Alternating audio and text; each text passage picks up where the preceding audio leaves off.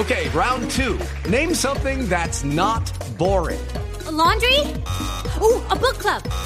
Computer solitaire, huh? Ah, sorry, we were looking for Chumba Casino. That's right. ChumbaCasino.com has over 100 casino style games. Join today and play for free for your chance to redeem some serious prizes. ChumbaCasino.com. No purchase necessary. Full prohibited by law. 18 plus terms and conditions apply. See website for details. Son las 8 de la noche.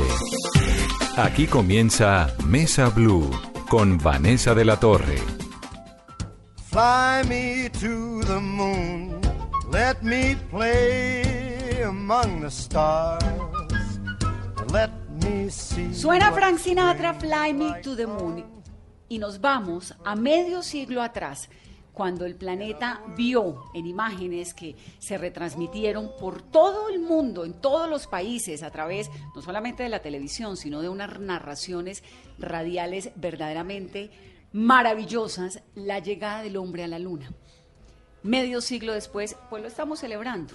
Pero además nos preguntamos si era necesario, si valía la pena, si la luna es realmente tan importante dentro de la carrera del hombre por entender todo lo que nos rodea, que no vemos, y todo lo que significa esto. Vamos a tratar de entender un poco lo que significó hace 50 años y hoy, con la pausa de cinco décadas después, la llegada del hombre a la luna. Raúl Joya Olarte es el director del Observatorio Astronómico de la Universidad Sergio Arboleda. Ingeniero, me encanta tenerlo, bienvenido. Buenas noches, Vanessa, y buenas noches a los compañeros en la mesa aquí presentes, pues para compartir eh, un rato con ustedes, muy, Y muy a eso hay amables. que meterle astrología, ¿no? Como Pues- hay que meterle romanticismo y como hay que meterle de todo. Así que Daniel Daza es astrólogo, bienvenido Daniel. Pues muchísimas gracias por la invitación. Por lo menos vamos a hacer magia entre todos. Por lo menos miremos la luna, que ahí ya comenzamos bien. Bien. Ingeniero, cinco décadas después, ¿valió la pena? Ah, pues yo creo que sí, es que es algo imparable el querer conocer el entorno de, de tu de tu apartamento, donde tú vives, de tu casa, de explorar. El niño ¿no? tiene algo inquieto del ser humano y tiene el sello de, de conocer su entorno. Y eso es lo que ha hecho el hombre desde pues, de que se conoce, desde que empezó a caminar. Entonces, conocer el universo, conocer el cosmos, es, quién sabe cuándo pare, ¿no? Y, y por eso seguimos. Así tengamos muchas necesidades en el mundo de, de pobreza, de falta de educación, de otro estilo. Sí, hay pero quienes vamos. dicen, no, bueno, pero ¿por qué se metieron a conocer la luna si no conocen ni siquiera bien el Amazonas? Si en África hay tanta pobreza, ¿por qué este desgaste económico, este esfuerzo tan grande? ¿Cuál es La- su respuesta científica a eso? Lo que pasa es que tenemos que comprender que en esa época, hace 50 años, veníamos después de una terrible guerra, la Segunda Guerra Mundial, y Estados Unidos y la Unión Soviética, la antigua Unión Soviética, estaban eh, tratando de establecer quién ponía el pie más fuerte, era una especie de, de poderío militar, tecnológico, económico, y a la vez de que ya no había más, digámoslo así, cohetes para enviar las famosas bombas atómicas, esos cohetes eh, se utilizaron fue para explorar el espacio y ahí es donde por un lado los Estados Unidos con el señor Von Braun y por el otro lado eh, Korolev, el ruso, eh, pues se dan a la competencia y realmente los rusos iban ganando todo esto.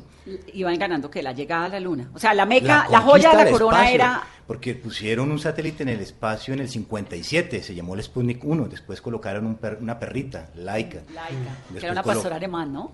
Mm, Bueno, no me acuerdo de la raza, eso te, te Yo lo creo que era una pastora alemán laica. Eh, Voy a después pusieron a Yuri Gagarin, que era el primer hombre en el espacio, después a la primera mujer en el espacio, Valentina Tereskova, y entonces iban cogiendo y cogiendo ventaja y la, los desarrollos tecnológicos de los gringos iban un poco atrás y por eso es que Kennedy en el año 61 eh, ofrece el discurso famoso de que vamos a ir a la luna porque es difícil y es un reto que antes de que termine la década se va a hacer y a la larga pues un poco después a él lo asesinan, pero como era una política de Estado, no de gobierno, se llevó la tarea y efectivamente a finales de esa década, en el 69, 20 de julio, que es lo que vamos a celebrar eh, pasado mañana, pues llega el hombre a la luna. ¿Y qué beneficio 50 años después trajo que el hombre haya podido llegar a la luna?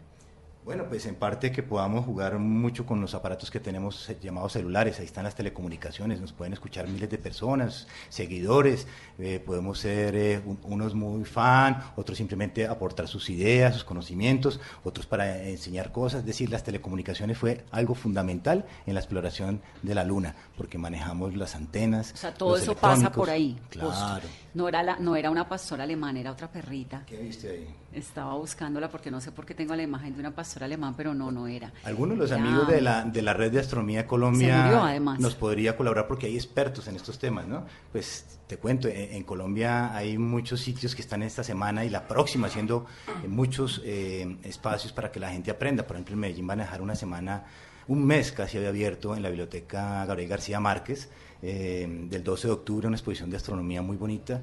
Eh, en Barranquilla, por ejemplo, en Puerto Colombia hay actividades, en Ibagué. Ahora, esta esto. cosa que de, de la llegada del hombre a la luna, que por supuesto se vivió en Colombia, pues no sé si tenga algo que ver con que es el mismo hemisferio, ¿fue igual en el resto del mundo? Lo o sea, que el, el planeta entero habló Bueno, de la lo- luna? ¿A los chinos les importó que Estados Unidos llegara a la luna? Es que realmente éramos como 4 mil millones de habitantes, por ahí leí, y no todos tenían televisor, muchos tenían radio. Pues acá pero- me enteré esta semana con la, el especial que estamos haciendo en Noticias Caracol, que digamos lo único que se transmitió fue la llegada, el momento, no, pero imagínate. un montón de episodios previos no, porque no había cómo. No, imagínate, es que el viaje fueron cuatro días, salieron el 16 de julio del 69 y llegan el 20 de julio del 69, entonces no podían hacer una transmisión, bueno, echar un reality demasiado costoso para transmitir y más en esa época. Aquí en Colombia teníamos, era la antena de Chocontá y dependíamos de ello que llegara la imagen vía satélite y lógicamente lo- la NASA, que era la agencia espacial, tenía más de 14 lugares con estaciones terrenas para poder recibir constantemente la información y prepararse para el día de la caminata de Armstrong, que realmente fue el 20 de julio y cuando da el famoso, la famosa frase que este es un pequeño eh, paso para el hombre, pero un gran salto para la humanidad, ¿no? Ahora, volviendo a la determinación de ir a la Luna. Entonces, esto es como una consecuencia de la carrera especial entre dos potencias, básicamente, ¿no? Sí, lastimosamente fue una carrera por poderío militar y que, pero, pero detrás de eso que habían personas trabajando en ingeniería. Por ejemplo, en Estados Unidos se hablan de 350 mil personas aproximadamente. eh, lo lograron y, y también su gran porción en Rusia. Mm, Como les mencionaba, el científico ruso fallece un par de años antes de haber alcanzado el logro de la Luna, sino también hubieran llegado primero tal vez. Ahora, ¿cómo es la- el viaje a la Luna? ¿Eso, Bueno. cómo se, ¿Eso cómo se arma? ¿Uno se monta en qué y viaja a dónde? ¿Cómo es esto de los años luz? ¿Cuántos días en dónde? Sí. ¿Cómo es esto? Pues eh, yo mm, hace poco me puse a pensar cómo explicarle a las personas eso y le- les decía es como coger esta silla y la vamos a llevar a otro piso, entonces tengo que ver si soy capaz de llevarlo solo o no, si me cabe por la puerta, si voy a tener suficiente fuerza y tiempo para hacerlo. Esa fue la tarea de los ingenieros, tenemos que llevar dos señores que caminen sobre la luna y traigan un poquito de, muestra lunar. Para eso se tocó, co- tocó construir eh, naves especiales que resistieran el viaje de aproximadamente cuatro días y lógicamente estas naves se llaman cohetes que cuando están aquí en la atmósfera tienen una forma puntuda, si las han visto, ¿no? Son como una aguja. Pero una vez ya están en el espacio, en la ausencia de la atmósfera, pues ya no tienen esa aerodinámica que conocemos de los aviones, por ejemplo. Pueden ser totalmente amorfos. Allá afuera, entonces ya ustedes van a apreciar que hay otros equipos con unas pequeñas cajas, eh, digamos, feitas, no eran muy armoniosas, pero en ellas viajaban con alimento, con agua, con los equipos, con el oxígeno, con el combustible. Y ese juego de partes eran las que tenían que jugar perfectamente como O sea, esas partes se iban como desarticulando. se van intercambiando unas con otras. A medida que salía las fases de, de- de la parte terrestre, el cohete ya toma una cierta velocidad, que se habla de 13 kilómetros por segundo, ya empieza a viajar a la Luna y empiezan de aquí hasta allá a intercambiarse las piezas. Es 13 decir- kilómetros por segundo, que esto me parece importante. Ajá, Digamos, un carro anda en Bogotá a 26 kilómetros por hora. claro. Vamos, como para imagínate. entender la velocidad, ¿no? Es, es- es, En eh, 13 kilómetros por Entonces, cuente un segundo, imagínese que usted avanza a 13 kilómetros. Sí. Es una velocidad. De aquí a la extrema. Luna son 380 mil kilómetros en promedio, más o menos. Es decir, como hacíamos el cálculo, es como 250 veces, hacer 250 veces la distancia entre la capital de La Guajira, en Riohacha, hasta Leticia, hacer ese viaje de 250, 250 veces. Más o menos. Y, y la velocidad, pues lógicamente era de 13 kilómetros por segundo, que es lenta si la comparamos con la de la luz. La de la luz es 300 mil kilómetros en un segundo. No tenemos una nave todavía que vaya a 300 mil kilómetros por segundo. Mm. Si existiera, llegaríamos a la Luna en un segundo y fracción. Si Ok. quisiéramos ir hasta el Sol, gastaríamos 8 minutos y medio para llegar al Sol. Si quisiéramos ir a una estrella, gastaríamos aproximadamente 4 años a esas grandes velocidades. Pero todavía no tenemos eso. Entonces, perdón, se va, arranca el cohete y él va soltando como unas partes y las va dejando en donde. Las etapas. Entonces, esa, esa parte queda como basura especial, espacial. Quedan Por ahí. girando en torno a la Tierra, eh, algunas en lo que se llaman órbitas tipo cementerio, que ya se sabe que no retornan a la Tierra, pero quedan divagando en el espacio. Solamente del gran cohete que tiene más o menos 112 metros de altura, La cápsula que... ¿Esos cuántos edificios? ¿Cuántos Casi de pisos? Colpatria para los que viven en Bogotá, eso es más o menos unos 55 pisos. Ok. Y eso es lo que... Y lo que llega a la Tierra después en la capsulita es más o menos el tamaño de un baño de una casa. Estamos hablando de algo que tiene unos 3, 4 metros de diámetro por unos 3 metros de, de altura. Es decir, la cápsula Apolo, que es lo único que regresó a la Tierra. Ah, donde van Neil Armstrong, Michael Collins y, y- Buzz Aldrin. exactamente. Y es importante eh, explicarle a los oyentes que la nave, cuando llega a la Luna, solamente descienden dos personas. La otra parte, que se llama el módulo de servicio, queda girando alrededor de la Luna. Entonces, la, la primera nave, que es el módulo lunar, cae, baja el, astro- el astronauta Armstrong y Neil después lo, Armstrong. hacen, después lo hace eh, Buzz Aldrin. Después hacen su toma de muestras, en- ingresan nuevamente a su cápsula, duermen unas horas y después despegan de la Luna, que una, la parte de la base de ese módulo que llamaba el Eagle, y se encuentran con Collins. Y allí entonces regresan a la Tierra nuevamente. Antes de llegar a la Tierra, botan otro pedazo, que es la cápsula de módulo de servicio, y solamente se quedan en la punta, que ya sería el mando, para regresar y entrar dentro de la atmósfera eh, con esta nave tiene una cobertura especial para resistir el- la fricción, el, el calor que se genera al entrar a altas velocidades contra nuestra atmósfera y después al entrar en la atmósfera abre sus paracaídas y amariza. Y ahí está el famoso portaaviones Hornet esperándolos para recogerlos.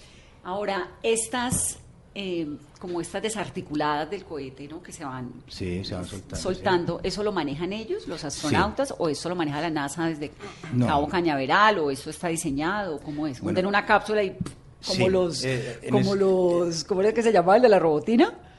Los supersónicos. Ah, pues sí, ojalá. todavía, no te- todavía no tenemos muchas cosas que los supersónicos nos mostraban, ¿no? Pero realmente ellos controlaban la separación, pero todo desde Houston se estaba siguiendo un, un paso a paso, minuto a minuto. Ellos lógicamente controlan eh, esas separaciones, pero hay una computadora a bordo, que entre otras es un celular de esto es millones de veces más eh, eficiente que lo que ellos estaban manejando en ese momento. Pues no podemos entrar en detalles, pero la eficiencia se imaginarán ustedes que era mucho menor que lo de un famoso 386, que era el computador básico que teníamos, ¿no? Claro. Los sistemas de programación eran unas varias, de las variaciones de lo que se llamaba el Fortran. Bueno, en todo caso son, son equipos muy básicos, pero era lo máximo que teníamos. Claro, la tecnología en su Y- máximo esplendor en el momento. Y fíjate que para alunizar, eh, y están los registros de las grabaciones que... mm, Alunizar es aterrizar. Alunizar es aterrizar Y ese término supongo que nació ese año. Sí, sí, sí, lo mismo que lo de los cosmonautas, lo refieren a, la- a los rusos, los astronautas a los Estados Unidos, los ticonautas a China, etcétera, etcétera. Aquí, por ejemplo, somos unos divulgadornautas, ¿no? En este momento. Entonces, eh, el- lo que quería recordarles es que iba el piloto automático, entre comillas, para alunizar, pero ah, eh, Armstrong se da cuenta que no estaba muy eh, aceptable la superficie para a- hacer el ejercicio y él apaga el, el- el equipo automático y aterriza manualmente. Este señor, pues estos astronautas eran unos tipos eh, pues bastante avesados, eran gente que manejaba aviones aquí a velocidades Guerra, ¿no? supersónicos, sí, eran muy expertos y se lanzaban a todo, imagínate. Hizo la revista Don Juan un especial maravilloso donde George Clooney, por cierto, le hace una entrevista tal vez a Neil Armstrong y mm, bueno, como parte de un- una publicidad que ellos tienen de no sé qué reloj era, que por cierto fue el único reloj que llegó a la luna y pues como eh, Omega tal El vez. no Omega, sé. sí, claro. Omega tal vez. Bueno, entre las muchas preguntas, eh, es decir, el- el- lo que me llamó un montón la atención de ese especial es que hubo un momento de ocho segundos en el que tal vez se abordaba la misión. Se abortaba, sí, correcto, sí. Sí, Que le porque di- si no Si llegaba... no era ya, le toca y chao, ocho segundos. Sí, o sí, sea, él- por ocho segundos no llegamos a la llegamos luna a la- en ese día. Exactamente, porque él- era oprimir el botón y botaba la parte de- del higo, la base que alunizaba y se regresaban a encontrarse con Collins. Pero eh, lo que es la, el, el- el riesgo, ¿no? Y también el control de seguridad, porque su tablita le decía le quedan tantos segundos y él le apostó a eso. Y no hubo la fatalidad. Aunque, y ya sabemos que habían dos cartas de parte de los Estados Unidos para anunciar si era exitosa o no la misión. ¿Y cuáles eran? Pues que lamentaban que esta tripulación, en nombre de la humanidad, de había fallecido por, por las cuestiones que habían sido, ta, ta, ta, y que eran los héroes, etcétera, etcétera. O la otra, ¿no? Que reconocían el trabajo y la famosa llamada que hace el presidente y hablan con, con los astronautas. Claro. Que entre otras hay una película muy buena que están pasando sobre Apolo 11, con son imágenes reeditadas de la época y remasterizadas, y que vale la pena observarlas. Creo que es 20 y 21 la están transmitiendo en los cines. Y, y también recrearse con lo que están haciendo, por ejemplo, en el Planetario Bogotá esta semana también va a estar abierto va a estar sí. para que la gente vea. Contemos el horario y lo- los programas que tiene el planetario. Sí, sí, sí, es importante contar. El sábado, por ejemplo, el 20, vamos a tener conferencias a las 10 de la mañana y a las 11 y media de la mañana. Todas las anécdotas, los tips, los clips de video, pues ya ma- remasterizados, porque esa época pues, era complicado, los televisores no eran la gran, el gran desarrollo, pero, pero sí hay cosas muy interesantes para que vean pequeños y grandes. Además, muchas personas lo vieron en vivo, ¿no? Sí. Entonces, eh, también los, los proyectos eh, desde el lado soviético, que se veía, qué pasaba con ellos, qué dijeron de haber llegado a la Luna. Y a los rusos les debió haber caído pésimo la llegada del hombre a la luna, ¿no? Pues sí, un poco, pues como cuando les, sí, muy difícil. Pues lo mismo les pasó a los Estados Unidos cuando pusieron sus, sus sintonizadores y escucharon bip, bip, bip en el 57, en octubre, que fue cuando los rusos ya habían puesto un, pequeño satélite en órbita, el Sputnik, y eso quería decir que estaban pasando sobre los sobre los territorios de los Estados Unidos, a una, una cuestión que estaba pasando casi a 500 kilómetros de altura. Entonces, bastante complicado eh, desde todo punto de vista para los Estados Unidos. Era una, una presión muy grande y que ahorita creo que están volviendo a tener entre todos los países una presión para ver si retornan a la Luna, ya sea con fines eh, económicos o solamente por supremacía de, de- de índole político, porque la China, eh, los Estados Unidos y Rusia están volviendo a diseñar órbitas y máquinas para volver. No hemos hablado del, del traje, del traje espacial y la preparación previa para poder llegar a la luna. Sí, eso sí es interesante, ¿no? Porque eh, pues es- nosotros somos, realmente somos como unos peces en, en esta tierra, en este planeta. Eh, si nos sacan de, de nuestro, nuestro medio atmosférico, nos ahogamos. Si si es como sacar un pez del, del mar o del río, él, él inmediatamente se va a morir. Nosotros tenemos que construir una, una escafandra, un, un vestido especial que nos dé Que es una escafandra. pues el, el- el- el vestido que nos va a proteger de las inclemencias de condiciones diferentes a la, a la- en la que el ser humano se desarrolla. Alto vacío, eh, alta radiación, cambios de temperaturas bruscos. Y era, un, era todo un, un trabajo de ingeniería hacer ese, ese traje, porque tenías que recoger todo lo que tú también desprendieras de tu cuerpo, eh, el, calor de, de, una, de una radiación directa de nuestro sol, tendría que mantenerle la temperatura ambiente para no congelarse. Es decir, que, que, eso, con, hasta los guantes, las botas, todo era un trabajo de desarrollo tecnológico. Y ya que me preguntas sobre eso, Colombia hizo varios aportes al desarrollo del Apolo. Uno de ellos fue una tela con la cual se revistieron las cápsulas por dentro de textiles Guatay que quedan en, en, en Usaquén. Y sobre eso en la, en la universidad, en la Sergio, vamos a hacer una charlita para que aprendan de ese tema. Y otros colombianos que hicieron aportes. ¿Cuándo es la charla? Y cuéntenos para ver si está abierta al público y vamos. No, sí, realmente. Porque si su charla es así como esta entrevista, La- la- las, las, eh, las actividades de, la, de divulgación que hacemos en la universidad son sin costo alguno. Tenemos los aportes de Colombia al proyecto Apolo, 24 de julio de 6 a 8 pm. Y se inscriben sencillamente a través de la, del Facebook Observatorio Astronómico Sergio Arboleda. También tenemos otra que va a ser el 31 de julio, que es a los 8 días, sobre después del Apolo 11, también de 6 a 8 pm, por nombrarles eh, algunas de las que hacemos. Mm, entonces, retomando el tema, en Colombia se hicieron muchas cosas y que los colombianos no sabíamos. Las visitas de Neil Armstrong a Chocó para hacer pruebas de supervivencia y todo eso no, no lo desconocíamos. Eh, vino a de- Chocó aquí. Hacer pruebas de supervivencia. ¿En? ¿En- en- en temperaturas extremas? Claro, claro, y eso se vino a saber ya varios años después. Y eso lo contarán eh, el ingeniero Freddy Moreno en esa charla que les comento. eh, del- ¿Y por los qué al. Chocó y no a Pues, eh, Guatemala? Pues que se supone que en las, las zonas más lluviosas del mundo eh, las tenemos en nuestra región, en Colombia, en esta parte inhóspita. Con, no pueden Pues tenía tener que ver con qué, con la humedad. con la humedad, con la alta, con la alta humedad, con las incomunicaciones. Es, es que este, este- eso realmente fue un reality, ¿no? Tres personas totalmente aisladas, nunca han estado tantos humanos separados de cualquier comunicación, de cualquier eh, situación de, de poder pedir auxilio o ayuda. Es muy impresionante. Es que uno hoy en día, 50 años después, dice, no, pues sí, el hombre llegó a la luna, pero cuando uno lo escucha hablar a usted todo lo que implicó, Sí, es, La es- la ingeniería es- que tuvieron que hacer fue muy, muy grande. Y, y mucha gente se pregunta, ¿por qué no hemos vuelto a la Luna si, te, hace 50 años lo hicimos? Por, digamos, por el lado científico, entonces aparecen unos que dicen, pero es que radiar al, al ser humano en el espacio pues, es, es muy peligroso, es ponerlo a un, vi- a un viaje a Marte durante seis meses. Si no tenemos el blindaje especial en las cápsulas, pues puede redundar en un cáncer fijo. Eh, entonces, ¿Por qué? ¿Por la radiación del claro, sol? o te- por te- qué? sí, no, porque es que es radiación cósmica que, que, pe- que- que rompe tus moléculas de... ¿Qué es radiación tu- cósmica? A ver, estamos hablando que en nuestro planeta se ha podido desarrollar gracias a que tiene una gran protección que es nuestra atmósfera. Y hay muchas partículas que nos van a taladrar, digamos así, digámoslo así literalmente, nuestro cuerpo, las plantas, si no tuviéramos esa capa protectora que nuestra atmósfera ya nos protege de una gran cantidad Que eso es de, energías, gases. de energías que están, permit- eh, que están eh, eh, eh, van a ser la- la- el que rompen las, las células de, de todo lo que es el- la vida humana basada en el carbono. Y nosotros queremos, lógicamente, proteger a los viajeros y no podemos exponerlos a, porque decía, a que queden radiados. Y, y eso hace que, los, como decía antes, los técnicos tienen que buscar la mejor forma de que viajen con comodidad. Lógico que pueden haber apuestas como lo están haciendo empresas privadas de, de enviar personas a Marte y que no regresen y que hayan voluntarios, un estilo kamikazes, personas que se lanzaban ¿Eso con su avión a la guerra. Sí, hay varias, hay en internet hay personas que se ofrecen para eso y, y- y dicen que sí, que no hay ningún problema, que ellos se suben como, como posibles eh, astronautas o, o del país que sea y, y le apuestan a que de pronto no regresen. ¿Y motivados por qué? ¿Por qué habría uno de montarse No en un viaje sin retorno? No sé, eso Sin tendríamos- poder venir a contar. Afortunadamente somos ya más de 7 mil millones de habitantes Entonces, y si no se todo el van mundo... dos. No, no, no, y, y hay muchos pareceres y, y no, no, no todo el mundo está obligado a pensar igual, Sí, es un sí. mundo muy abierto. Pero ¿qué lo podría motivar a uno? Usted que conoce el espacio, ¿qué lo podría impulsar a uno a irse y decir, bueno, yo me voy a montar en este viaje sin regreso? No sé, hay, hay gente que su gran motivación es inmortalizarse, por ejemplo, o ser muy famoso, o simplemente tener una experiencia. A un escalador le fascina llegar a la punta de una montaña que no hay, nadie ha llegado, entonces debe haber muchas personas en ese punto, la adrenalina de, de la situación.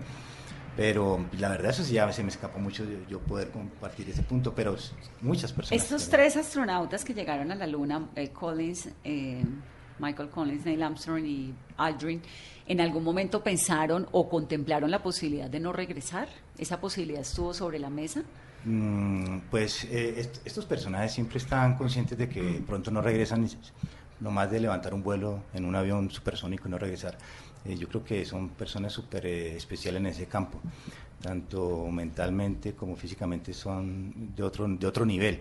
Eh, desafortunadamente, por ejemplo, Yuri Gagarin muere en un avión después de haber sido el héroe de la hazaña, él se accidenta. Entonces, pues nadie está excepto de, de- de- de sufrir un accidente. Entonces, esta gente sabía lo que se estaba metiendo. De hecho, una- las guerras que vivieron y que, y que pilotearon en sus aviones guerra, ¿no? era muy complicado. Eh, lo que pasa es que todo lo que está detrás también es eh, el andamiaje, el, grupo de personas de todo índole, todas profesiones u oficios, intentando colaborar para que eso se. ¿Tenían seguros? ¿En esa época había seguro? Sí, seguramente les tenían. Sí, yo recuerdo haber leído que ellos tenían varias cosas aseguradas. Eh, también habían cuestiones legales. Me acuerdo que por ahí hay facsímiles de, de aduana, de que lo trajeron, los, los customs llegaron a pedirle qué fue lo que trajeron de la luna, dimensión. Entonces, Como, eso- eso como sí. si Como inventaron. cuando aterriza uno en el Dorado. También creo, también hay otra, así como, como raro, también tuvieron que pedir permiso de los Estados Unidos a un señor de Chile, don Genaro, que era propietario de la luna. Eh, y esa es otra anécdota que la pueden ustedes buscar en la Sí, en que la había web. comprado la luna, ¿no? Pues, de hecho, hay. no, no la O que había. pues- eh, hay, hay, eh, ay, puedo buscar ya el dato porque recuerdo que hace poco hay una persona vendiendo terreno en la, terrenos en la luna. Ah, sí, estrella sin nombre, sí, es muy, Sí, sí, muy sí. simpático, uno paga unos cuantos pesos o dólares y, y tienes tu nombre, tu estrella, chévere, regalar una estrella, ¿no? De que, que la puedas coger y eso, pues ya es otro paseo, pero está eso. El- y el señor que, le, que tenía la luna, en la anécdota también dicen que fueron a decirle, bueno, si usted es dueño de la luna, por favor, páguenos el impuesto de, de- de su territorio. Le dijo, bueno, pues ¿dónde está la medida y, el, y la tasada de cuánto vale la luna? Y nunca volvieron a preguntarle, entonces se quedó así. El viaje a la luna entonces tiene eh, muchísimas cosas que, aunque fue hace 50 años, a los chicos hoy en día les llama la atención. Y, eh, tuvimos la oportunidad de hacer un evento y, y eran aterrados de escuchar, a, por ejemplo, a Iván Ramírez, que es un colombiano que soñaba aquí con ser astronauta, que se iba al planetario disfrazado de astronauta, pero en su sueño, en esa carrera, eh, terminó siendo ingeniero para eh, el diseño de, de motores y sistemas de inyección de combustible de los anteriores transbordadores espaciales y ahorita de los nuevos cohetes que se llaman el sistema de lanzamiento, el SLS.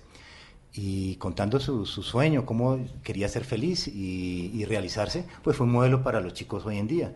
Entonces, eh, creo que todavía tenemos la inspiración de seguir con- volando a la luna, como tú decías, Flight to the Moon. Ahora, de todo lo que hay en el espacio, pues que es lejísimos todo, ¿lo más cerca es la Luna? Sí, realmente como cuerpo físico sí está la Luna, sí, sí, sí. Ya después estamos con Venus, después Marte y sí, ya en adelante y el resto de planetas.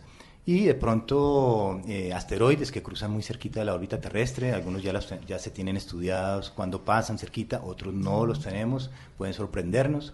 Eh, es decir, que hacia allá pues va la exploración espacial. Sé Pero la exploración espa- eh, digamos, con todo lo que, pues, que llegamos a la Luna y, y todo lo que eh, el ser humano se ha esmerado en conocer el espacio, la verdad es que falta, pues, ¿no? No, tenemos mucho, no, muchísimo, no hemos andado sino un milímetro en lo que es el tamaño del universo. ¿Qué hay en el espacio? Además de vacío, tenemos estrellas, tenemos nebulosas, tenemos galaxias, miles de millones de galaxias. O Entonces, sea, nosotros somos la Vía Láctea. a ver, podemos pensar que en esta mesa somos el sistema solar y que la mesa es el sol y nosotros somos planetas, estamos ahí. Y en la noche, cuando tú observas el cielo, eh, más o menos ves a simple vista como unas 6.000 estrellas.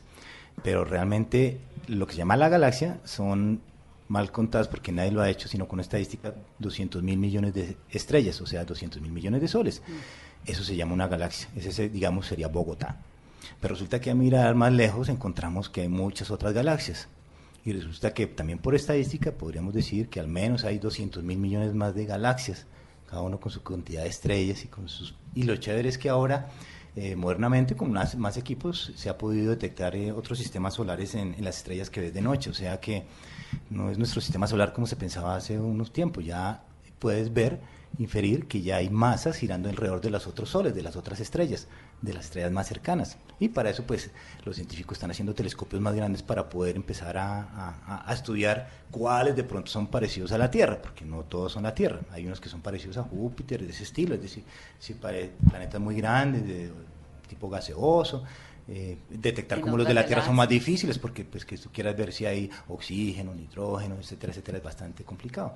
Yo creo que todavía hay mucho por trabajar y hacer. Va- la, la carrera espacial va a ir dirigida en este momento más bien es a, a- a los grupos económicos que quieran mm, trabajar materiales como el níquel, que aquí en la Tierra pues es complicado ¿Para buscarlo. qué sirve el níquel? Pues no sé específicamente la aplicación, pero son metales preciosos como podría ser un oro, pero no hay ahorita asteroides de oro, pero sí metales que se puedan procesar y trabajar y seguramente en aplicaciones de- del orden electrónico para fabricación de, nuevas- de aleaciones livianas y O sea, resistentes. la, la carrera espacial está en encontrar elementos por fuera sí. de la Tierra que nos puedan servir acá. Hacia- es- yo creo que y es esto de, lo- de- basuras, por ejemplo, de, de sacar del planeta lo que contamine. Bueno, eh, bueno, hablar de contaminación espacial es otro tema nuevo y novedoso que las Naciones Unidas está revisando desde ya, eh, porque pues la idea no, no es contaminar el, el planeta, ¿no es cierto? Es nuestra nave espacial. Uno, yo, yo hago el ejemplo típico que si uno va en un auto en un paseo, No tira toda la basura adentro. sí, uno, uno trata de guardarle una bolsita en la esquina, pero yo he visto gente que baja la ventana y bota el papel o bota y, y le sigan dando y es nuestro planeta. Entonces, es como lo decía un divulgador de la ciencia, Carl Sagan, esta es nuestra nave espacial. Entonces, también tenemos que ver cómo la, la protegemos y de pronto es que se, hacen se van a poner regulaciones de que si tú subes algo tienes que regresarlo o tienes que enviarlo a una órbita muy lejana porque no tenga interferencia con, con lo que es el, el normal desarrollo de lo que es el, el viaje espacial. Entonces, eh, todavía estamos a tiempo de controlar. Lo que pasa es que ahorita hablamos de que hay, digamos, 6.000 satélites en el espacio y de esos tantos, mil están funcionando, el otro ya no funciona, son chatarra, digámoslo así. Y el ejemplo para ver si todavía estamos súper contaminados o no sería imaginarnos sobre todo nuestro planeta Tierra, eh, poner a caminar 6.000 personas a ver si nos encontramos unas con otros, ¿no? Caminar sobre los mares y todo el tiempo y es bastante difícil encontrar dos partículas y que se, se, se choquen, aunque ha habido un par de, de- estrelladitas ya en el, en el espacio. Es por- y además que ya estamos hablando como arriba y abajo, no solamente eh, izquierda y a derecha. ¿Cuánto se demora uno entre que se monta el cohete y sale Ah, de bueno, la eso, órbita eso- terrestre? eso es interesante y, y- y a veces a las personas les pongo ese ejemplo.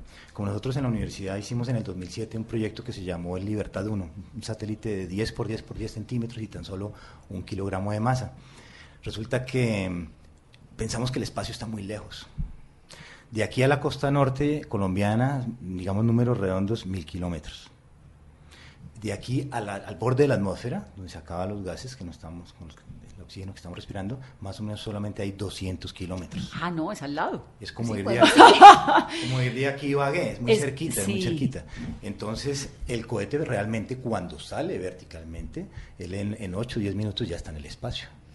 Rapidísimo. Hay personas que dicen, no, media hora, tres días, dos días. No, no, no, no, es, es, es un, es un viaje muy rápido y, y entonces ahí es donde se da uno cuenta la, la fragilidad del planeta. Yo recuerdo alguna, así que tú mencionas anécdotas de astronautas, uno dijo, sería interesante que subieran a los líderes, a los políticos, a los que toman decisión, subirlos al espacio. Y por ahí alguien decía, y sí, y que ojalá los dejen ahí arriba. ¿no? No, pero realmente eh, el, el planeta es muy frágil y desde arriba sí se nota que es así. Se habla que es que la atmósfera es como la cáscara de una manzana, es algo muy, muy, muy delgadito, muy tenue. Eh, y ahí es donde, pues, tenemos que empezar a protegerlo desde ya, ya que estamos empezando a conquistar el espacio, pues que haya forma de, de regular eso. Pero estoy preocupado, te cuento, porque ¿Por el señor Elon Musk, no sé si lo han escuchado ustedes. Claro que sí, el que está eh, mandando a la, or- a la ¿cómo se llama? La La órbita, sí, una órbita baja. Terrestre, or- órbita espacial, ¿se llama? ¿Es el término? Sí, y el término sería la órbita baja, es- eh, que es extraterrestre lógicamente, y a esa órbita está colocando 60 satélites ya para comunicaciones, para la llamada 5G y altas comunicaciones de velocidad que, que queremos tener para que nos, nos sigan muchas más personas por nuestros equipos móviles. Resulta que la idea es poner casi 12.000 de esos aparatos en, en el espacio. ¿Para y eso, qué? Pues para facilitar las comunicaciones, para no llenar las calles y las esquinas de, con, con postes y torres que Los repitan cables, la señal. aquí que somos o los cables. los cables. Exactamente. eh, pero entonces ahora vas en el espacio. Entonces cuando tú quieras ir y, mirar el firmamento, vas a ver un poco de puntos moviéndose de un lado para otro. Y tú vas a creer que son estrellas y que te están regalando la Exactamente. Y es que de ahí a que pase de pronto a, a que veamos vallas que digan tome tal gaseosa o compre tal televisor o compre, va a ser complicadísimo. Y, y este señor, por ejemplo, cuando yo ya vio arriba los satélites, digo, ah, pero sí, están brillando mucho, ¿no? Pero bueno, no vamos a ver si los pintamos de negro, ¿qué hacemos? No, pero eso no es, eso es un, eso es un eh, desarrollo de los tecnológicos en los cuales pues necesitamos que las naciones eh, pues tomen cartas en el asunto. Y Ya la- limiten. Él es, él es, para que nos entendamos un poco, Elliot Musk, que es físico, inversor, magnate sudafricano, es el cofundador de PayPal, de Tesla Motors, de SpaceX. Es que ahí le llegó plática para hacer y para su proyecto famoso de Tesla, del carro que se maneja solo, eh, totalmente autónomo eh, y, que hace poco lo puso en uno de sus cohetes y lo mandó al espacio. Entonces, eh, es muy interesante ver cómo ha creído en, en la juventud, en los nuevos desarrolladores, porque él estuvo buscando apoyo en otras potencias, como en Rusia, y él dijo, no, esto hay que empezar de cero y ha trabajado cosas muy novedosas. Vamos a ver hasta dónde llegan esos viajes, porque acuérdate que ahora se están ofreciendo viajes para los turistas. Sí. Eh, los primeros lo hicieron... ¿Usted se gastaría una platica en ir a la luna o ir a la, o a la luna no se puede, pero a la Estación Espacial Internacional? No, yo creo que no. ¿No? Pues sí me gustaría, pero... un uno saldrá y qué, es decir, uno sale, a mí es que me parece fascinante la sola idea de ver la Tierra desde afuera, porque de hecho cuando se monta uno en un avión, un viaje largo, ¿no? Interoceánico, y ve abajo la Tierra, casi que se alcanza a ver la redondez, y se alcanza, cuando es un día muy despejado, se alcanza a ver allá a profundo como una, unas nubes y unas cosas que es muy bonito Sí, sí, y sí, muy, eh. muy estremecedor. Salir de la órbita tiene que ser que el silencio, la nada, eso tiene que ser una sensación de qué. Claro, eh, pues mm, seguramente los oyentes no todos habrán tenido la experiencia de, de subirse en un avión, ¿no?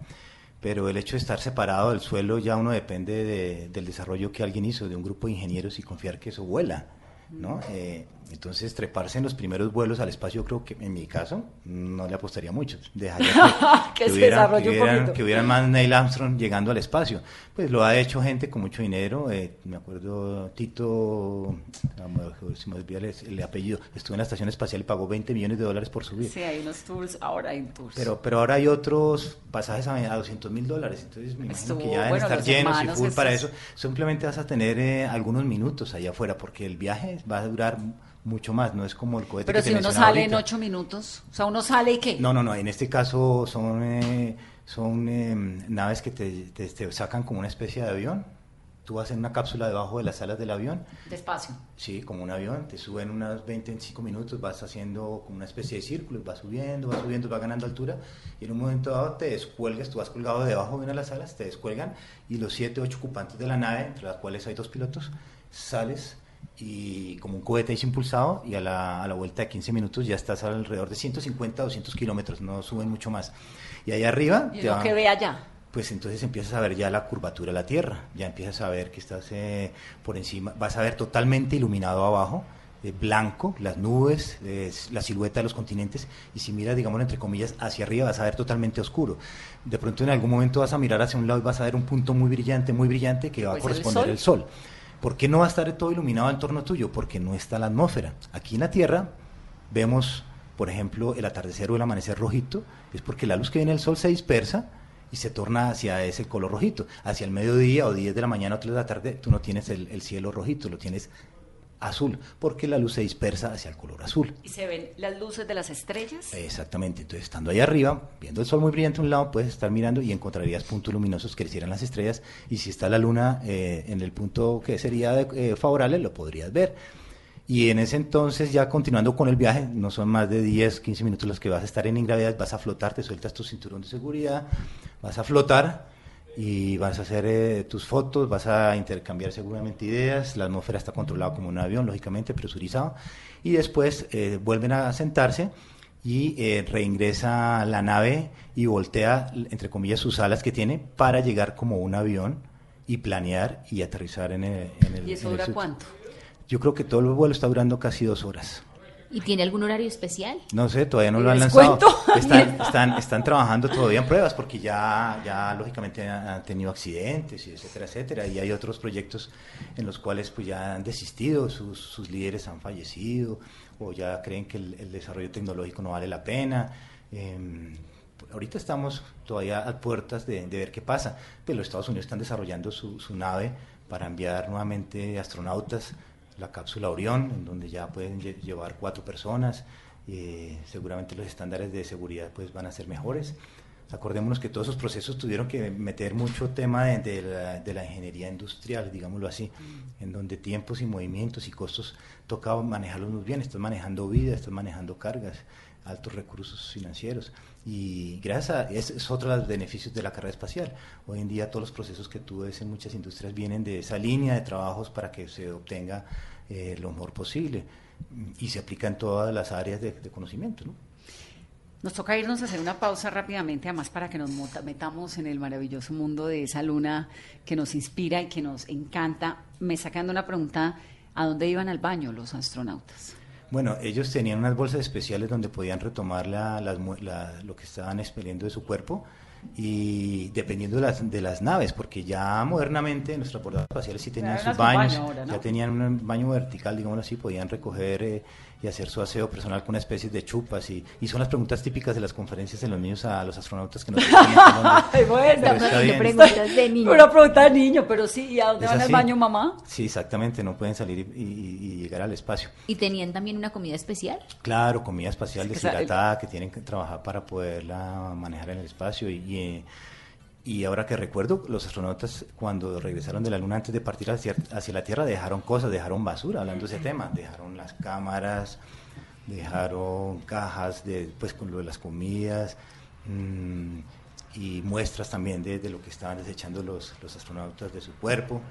Lógico, para poder traer algunas rocas lunares que no fueron muchos en ese primer viaje, ¿no? Porque el hombre regresó después en el, en el Apolo 12, el Apolo 13 fue el que tuvo el accidente, que, no pudo alunizar, sino regresarse, el 14, 15, 16 y 17, en la 17 fue cuando fue el científico Schmidt, el único científico, geólogo, y que fue el que dijo, uy, esa, esa roca sí me gusta más que esta otra. Y eso, ya después de ese viaje, suspendieron más las, las llegadas a la Luna y los cohetes que quedaron armados, pues los pueden visitar las personas que van a los Estados Unidos El en los de centros la de, el diversiones. Smithsonian tiene un, un museo precioso para niños, pero es precioso. Para niños de 0 a 110 años. De 0 a 110, pues tienen el helado de la luna, el, el pedacito de la luna, no sé qué. La verdad es que esto de ir a la luna sí termina siendo 50 años después una hazaña fascinante. Nos llama Sí, yo creo que atención. redescubrir eh, Yo algo después de esta his- conversación le quiero decir que quiero ir. Bueno, pues Me le apunto al viaje. Bueno, entonces no sé cuál será la agencia vieja que Pero me apunto que me garanticen que vuelva, eso sí. Vamos a hacer una pausa rápidamente en Mesa Blue. que me hayas mentido, que hayas engañado a este corazón. Siguiendo a la luna, no llega de lejos.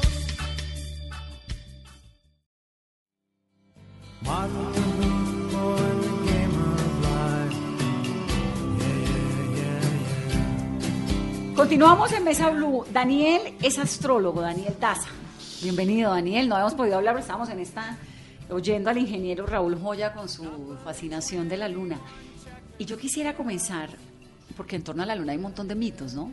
Que le marcan a uno eh, la vida, si está contento o no, la gente lunática. Arranquemos por ahí. Los lunáticos, miren, la luna tiene muchísima influencia sobre el ser humano, tiene mucha influencia sobre la naturaleza. Se ha comprobado que tiene influencia sobre los mares eh, y en la agricultura se utiliza muchísimo para poder sembrar. Por eso la luna ha marcado un hito importantísimo no solamente dentro del ser humano, sino también dentro de las mujeres, por una sencilla razón. Porque los ciclos de la luna son exactamente los mismos ciclos que tiene la mujer.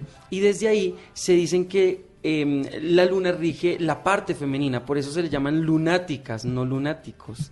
Siendo así, Pero las lunáticas solo somos las mujeres. no, también pueden ser hombres, mm, por una sencilla razón, porque es que todos tenemos em, algo, algo positivo y algo negativo en nue- en nuestra vida. Tenemos una energía masculina y una energía femenina, de acuerdo a la carta astral y al día, al mes, al año y y al lugar y a la hora exacta de nacimiento, pues eso marca un destino. ¿Qué es la carta astral? La carta astral es el libreto de navegación del alma que va a marcar los ciclos más importantes del ser humano. Va a saber cuándo es el momento para poder sembrar, para poder emprender un proyecto, cuántos hijos va a tener. Todo eso se puede ver en una carta astral, hasta de qué sexo van a ser los hijos, con quién me voy a casar. Todo eso está ¿Y escrito eso en está nuestro determinado destino ¿Por qué? Por medio del día, mes, año, hora y lugar de nacimiento, porque de acuerdo a eso los planetas eh, quedan en una posición eh, exacta, como una fotografía en el universo, y desde ahí comienza pues a marcarse todo el destino del ser humano. Por eso es que se dice que somos polvos de estrellas, pero además de eso, que las estrellas influyen muchísimo en nuestro comportamiento o en nuestro desarrollo personal, individual y colectivo. Pero la influencia de la luna sobre, sobre el ser humano, sobre lo que decíamos ahora de que uno es lunático, uno es lunático, está determinado por qué. Eso depende también de la, de la fase lunar en la que uno haya nacido, por ejemplo, depende O de sea, la si nací en cuarto menguante soy distinta. Así, así es, miren, las fases lunares no son cuatro como las conocemos, en realidad son ocho si vamos mucho más a profundidad. Pero esas fases lunares, todos nacemos con alguna de ellas en nuestra carta astral y de acuerdo a la fase lunar en la que uno haya nacido, se le atribuye que asimismo nuestra, nuestra alma ha venido evolucionando. Por ejemplo, una persona que haya nacido en un cuarto creciente quiere decir que en esta vida su alma vino a aprender una persona que haya nacido en un cuarto menguante, por ejemplo, o en, un- o en una luna balsámica o en una luna ¿Qué es nueva, luna balsámica? es la luna antes de la luna nueva, o sea, antes de que ya quede por completo O sea, oscura. entre, entre, entre cuarto Entre cuarto menguante y, y- y luna nueva. Eh, por ejemplo, esa persona vino a desaprender, su alma vino a desaprender en esta vida. Entonces, el alma, eh, la luna tiene mucha influencia sobre el ser humano, pero se le ha atribuido antiquísimamente en culturas muy antiguas, claro, a que la luna rige el alma. Por eso en la parte en la, en la carta astral en, la que nosotros la tengamos, pues ahí mismo vamos a tener el alma y los sentimientos de una persona. Por eso es que la luna va a regir la maternidad, las cosechas, y la luna entonces va a regir todo lo que tiene que ver con la fecundidad. Por eso hay muchos mitos de que dicen que en ciertas fases lunares uno puede, eh, de acuerdo a la fase lunar en la que uno, eh, digamos, haya copulado con, con una persona, por ejemplo, asimismo van a ser el sexo del niño.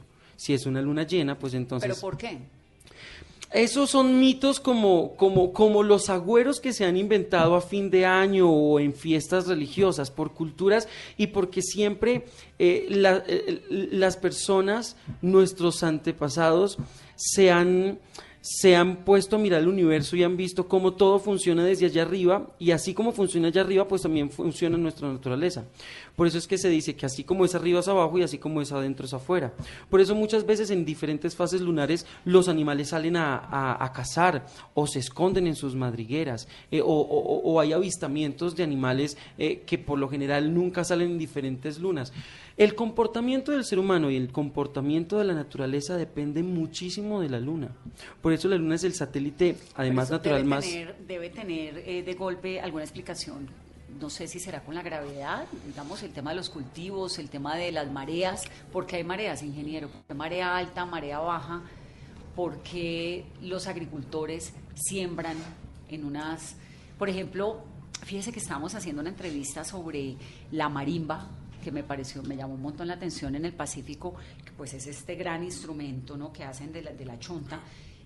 y el marimbero nos decía, solamente se puede cortar la marimba en luna menguante, tal Menguante. vez, o reciente, no sé.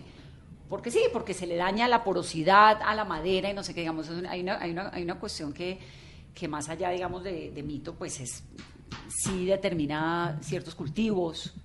¿Por qué? Bueno, lo que pasa es que estamos hablando de la fuerza de la gravedad. ¿Es gravedad? Sí, sí, es una, la fuerza que, que permite que los cuerpos estén unos con otros atrayéndose. Me explico. Nosotros estamos ahorita parados sobre el planeta Tierra. La Luna está sujetada con la Tierra. Eh, los planetas están sujetados con el Sol a través de esa fuerza de la gravedad que actúa a distancia. Entonces, eh, ya se puede comprobar que la gran masa de lo que corresponde al mar, es lo más evidente, tiene una variación en su altura porque ella trata de salir del planeta, trata de, de salir, de, de alejarse, porque la Luna ejerce una gran fuerza Es gravitacional. que como que llama el agua. Exactamente, entonces... ¿Y eh, por qué se, ve más, por ejemplo, en el Pacífico?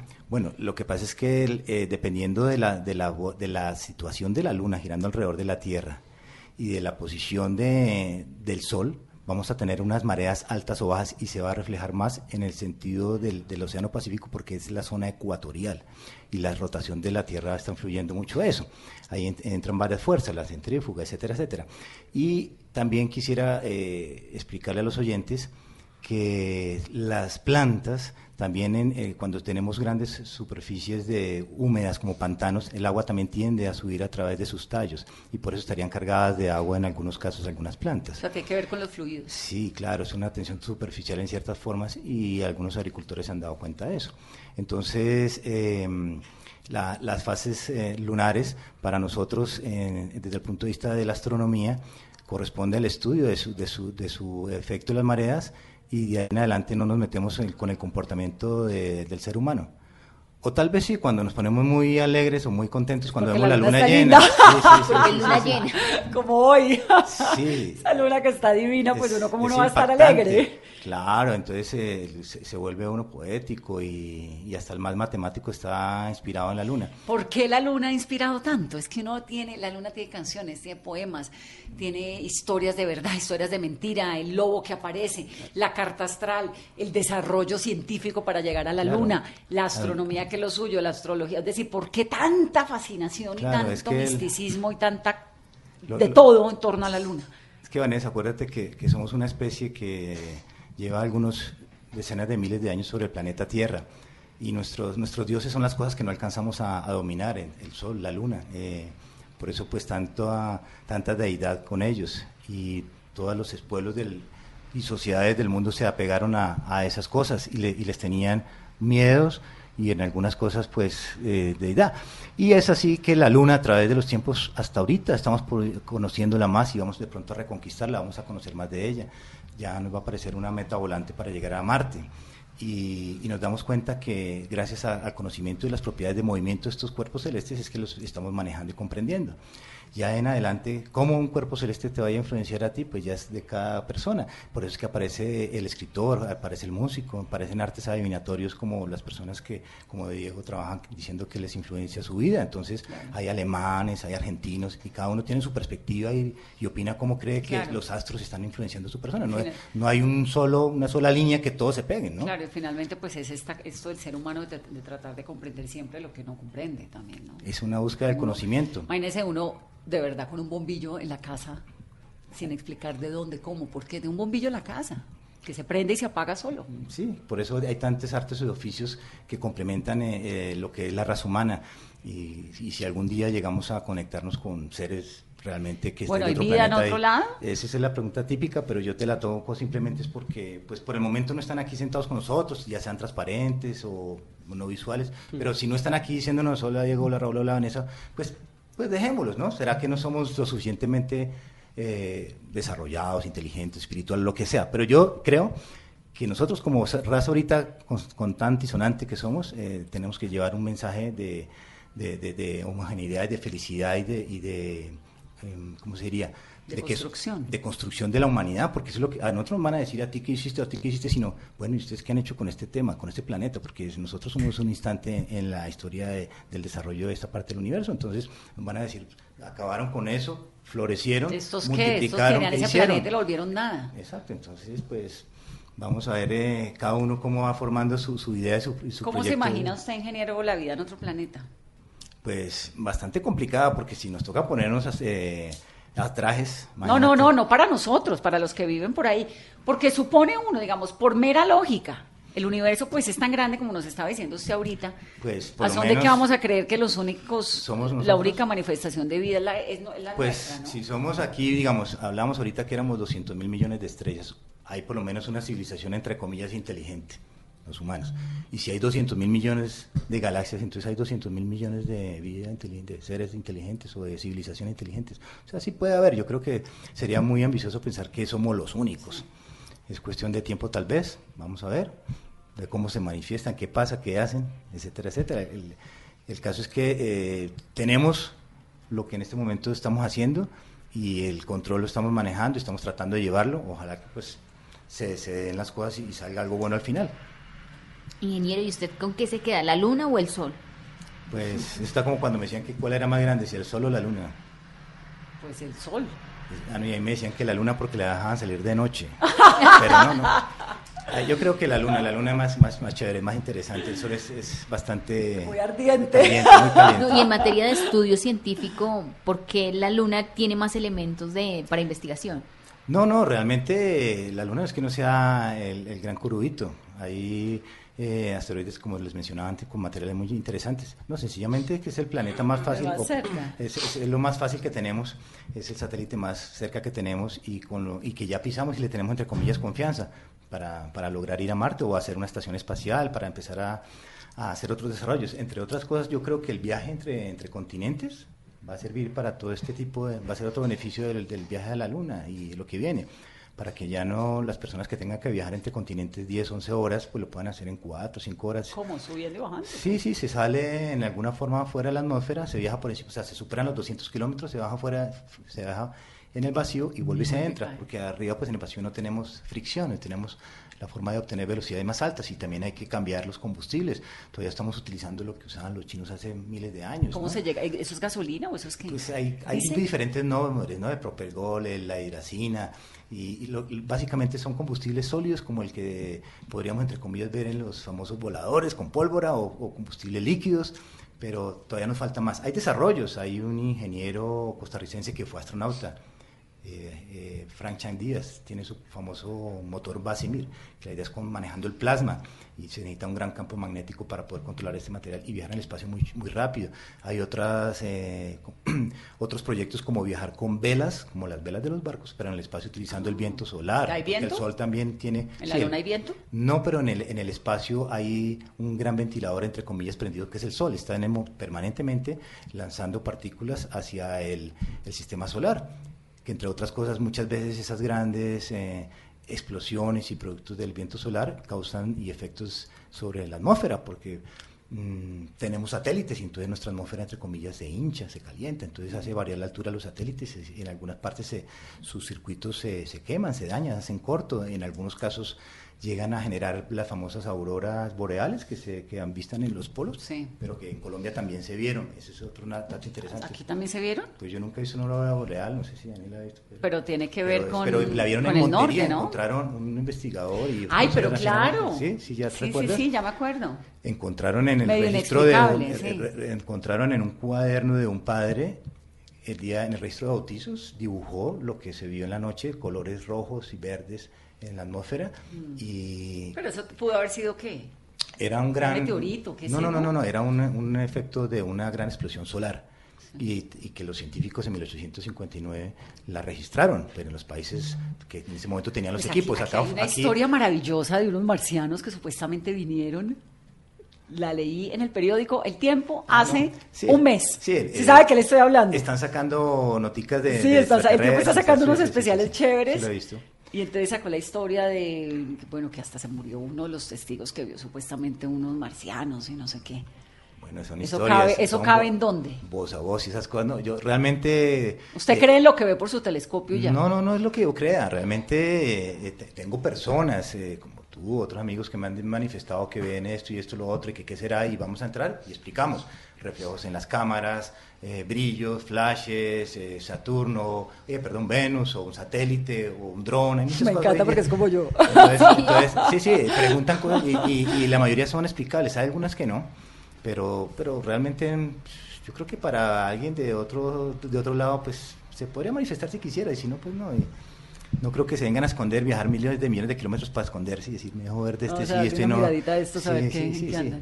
Claro, está la fascinación de ver qué, pasó, que, si alguien nos ayudó o no nos ayudó. Yo a veces me pongo a pensar, si hubiera una gran epidemia en el planeta Tierra y muriéramos prácticamente todos, algo biológico, y de pronto llegan otros personajes y ven una cosa de cientos de toneladas girando alrededor de la Tierra, eso fueron extraterrestres, que, que- ¿cómo iban a subir toneladas si, si ni siquiera puedo, si yo pongo este celular y si se cae sobre la mesa ahí mismo, ¿cómo van a hacer para tener en el espacio cientos de toneladas y que no se caiga? O sea, realmente sí, nos falta es creer más en nosotros mismos, en lo que hemos hecho en la historia del desarrollo de esta humanidad. Desde las pirámides a los que tenemos hoy en día, con el respeto de muchos, pero es verdad. Hemos hecho No, capaces de hacer no, cosas no, muy pero buenas por supuesto, y que no necesitamos la mano de mucha No, gente. que es que las pirámides de Egipto las hicieron los marcianos. Pues no, es decir, hay una civilización ancestral. Si usted tiene nada más que hacer en la mitad del desierto, Mm. ¿qué hace? Pues pirámides o no sé, otra cosa. Pero, pero las pirámides sí son impresionantes, como la de Teotihuacán, como las de Guatemala. Los mayas pues tienen esta, estas pirámides que son impresionantes. Pero uno imagina y dice, si el ser humano es capaz de desarrollar esto, que es un celular, pues hace Sí, un montón de civilizaciones desarrollan eh, pirámides. Sí, son, em- son empresas, ¿no? Lo que es la persistencia, La, la el genialidad humana, la genialidad humana es inverosímil. Hay un pueblo ahorita que hablamos de, de la genialidad humana que se llama, eh, ay, ¿cómo se llama? Cayurajo en la India, que es del siglo VII, Vijayanagar, que son templos, o sea, es un pueblo entero donde está el Kama Sutra, templos enteros dedicados al erotismo. Y uno ve esto y dice, no puede ser el ser humano dedicándole, o sea, toda una cultura ancestral dedicada a desarrollar en una ciudad entera el erotismo. Y son, eh, hay pirámides por acá, hay monumentos por allá, y bueno, todo lo que uno quiera, lo que uno se imagina, y dice, claro, porque el, el se- el ser humano es así. Sorprendente, ¿no? Los Sí. relieves, todos esos, mostrando todas esas pues, figuras. las líneas de Nazca. Sí, entonces, ¿No? Pues sí, es, es simplemente que el, el- el ser humano a medida de que han pasado los, los milenios, pues ha alcanzado diferentes niveles de conocimiento. Yo creo que estamos en una época en que retornaremos a, a tomar muchas de las cosas que nos ha llevado tanta tecnología, porque es que vamos a mil, ¿no?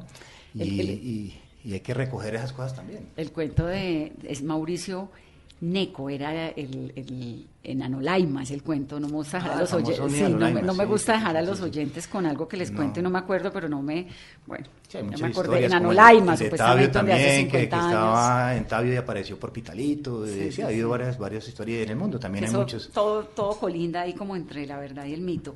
Daniel, la- el sol, ¿por qué no produce la misma fascinación para la astrología que la luna? ¿O sí, les produce? De hecho, sí lo hace. Lo que pasa es que eh, hay un conjunto de planetas que mm, eh, muchas culturas eh, le dieron asignaciones eh, sobrenaturales y a cada una le crearon un mito. Los mitos, obviamente, para los antiguos eran la psicología de ellos, como podrían, eh, digamos, explicar sucesos a los cuales ellos creían como sobrenaturales. Entonces, claro, cuando veían el rayo, entonces decían, hay alguien que está allá botando... El dios sol, el dios sí, luz. Sí, entonces cada uno tuvo obviamente su mito y su importancia dentro del zodiaco y dentro de muchas culturas. Para la egipcia, por ejemplo, el, eh, Ra o Dios, eh, el Dios Sol, es el más importante, mucho más importante que la luna. A ver, lo que pasa es que aquí hay un problemita y es el tema del machismo. Hasta en la astrología se ve, por una sencilla razón. Porque mm, lo primero, miren, cuando yo comienzo a dictar los cursos de astrología siempre digo, el primer calendario que existió fue el calendario lunar. Y gracias al calendario lunar y, al avistamiento de la luna y de sus fases y, y del recorrido que hacía, pues entonces eh, fueron eh, creando el tiempo, ¿bien? Que es una de las grandes fascinaciones del ser humano. Pero después de eso, el sol no se podía quedar atrás. Entonces le comenzaron a crear atribuciones al sol, le comenzaron a crear rituales al sol, ritos al sol. Entonces la luna, obviamente como fue pionera, pues el sol no se podía quedar atrás. Entonces ellos dos son como la majestuosidad de cada una de las culturas pintando la luna como la parte femenina y pintando el sol como la parte masculina. Entonces, desde ahí, obviamente, y además en, eh, eh, muchas culturas indígenas colombianas, eh, la vida se crea por medio de la luna y del sol, eh, de Pachamama, eh, que es la luna, eh, y obviamente, pues del tema del sol, que es la creación, la fertilidad, unido con la acción, que es el sol y la luna. Pues me encanta tenerlos en el programa, les agradezco mucho todas sus No, muchas gracias por la invitación. indicaciones, todas sus instrucciones. ¿Usted cuándo, usted qué? ¿Tiene un montón de telescopios? Ah, sí, sí, sí. me- O sea, usted, usted un viernes a las 10 de la noche, ¿qué hace? Es aburrísimo ir a mirar el anillo de Saturno. y no, no, no, no me aburro de mirar el planetica, pero, pero cientos de personas no lo han hecho, ¿no? ¿Y a Saturno invitados. siempre se le ven los Saturnos? Sí, en telescopios pequeños se ven, entonces comprar tienen que los ¿Y Da- colombianos ¿Y Daniel qué hace? ¿La carta? La carta astral. Por lo menos eh, el campesino ve el cielo, eh, el astrólogo también, pero tiene el computador a la mano para poder ver Para los planetas. ver Claro, en detalle.